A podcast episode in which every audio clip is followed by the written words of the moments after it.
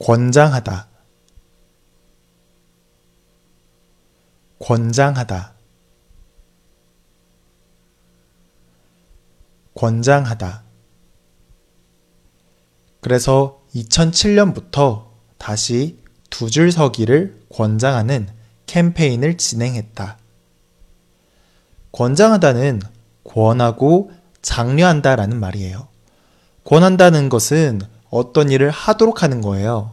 예를 들면 음식 먹어요 라고 하는 것 대신에 음식을 권하다 라고도 할 수 있고요. 담배를 건네주다 라고 할 때에도 담배를 권하다 라고 사용하는 거예요.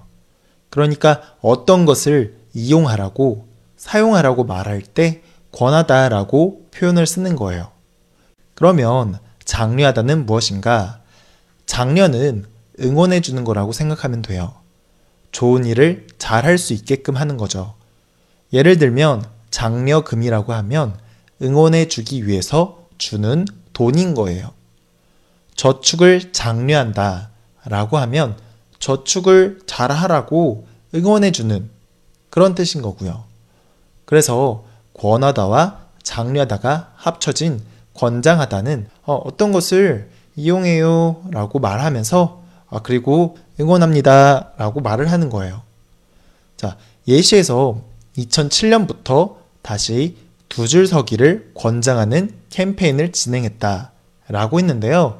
그러니까 두 줄 서기 하세요 라고 말하는 거고 그리고 사람들이 두 줄 서기를 하는 것을 응원합니다 라고 말을 하는 거예요. 이제 좀 이해가 됐나요? 자, 역시 이해가 됐다면 연습해 보도록 할게요. 그래서 2007년부터 다시 두 줄 서기를 권장하는 캠페인을 진행했다.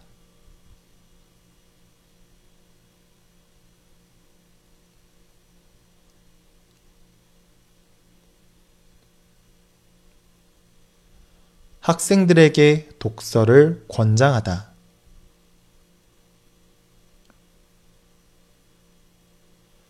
학생들에게 독서를 권장하다.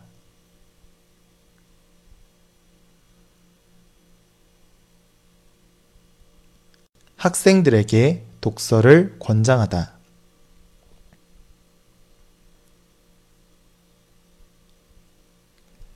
일찍 자는 것을 권장하다.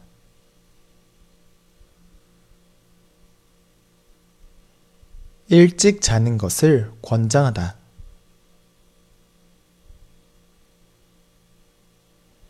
일찍 자는 것을 권장하다.